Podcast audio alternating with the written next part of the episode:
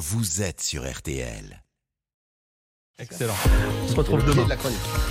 Les pourquoi de l'info avec vous, euh, Florian Gazan. Donc, depuis mardi, c'est le mois sans tabac. Et ce matin, Florian, vous allez euh, nous expliquer pourquoi. À une époque, on pensait, écoutez bien, on pensait que le tabac pouvait sauver des vies.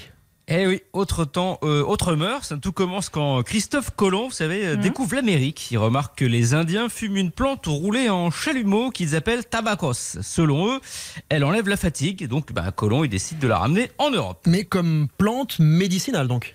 Voilà, c'est ça. En France, elle arrive en 1561 via notre ambassadeur au Portugal, Jean Nico, hein, qui a donné son nom à la nicotine.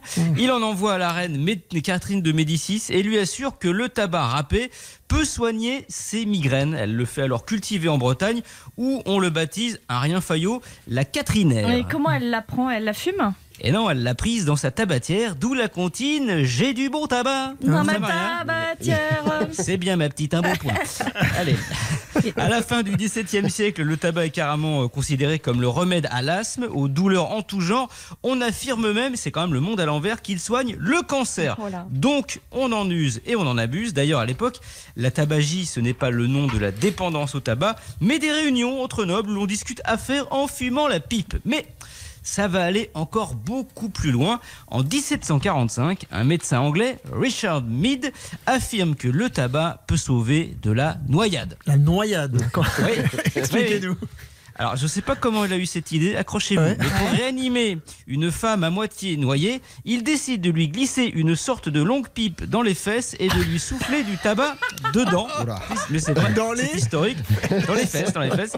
Il est persuadé que la chaleur de la fumée favorise la reprise de la respiration. vous avez la scène. Et vous savez quoi? Oui, et ben ça marche. ça marche. Vous Ce lavement, au- ce- bah, non pas, pas moi.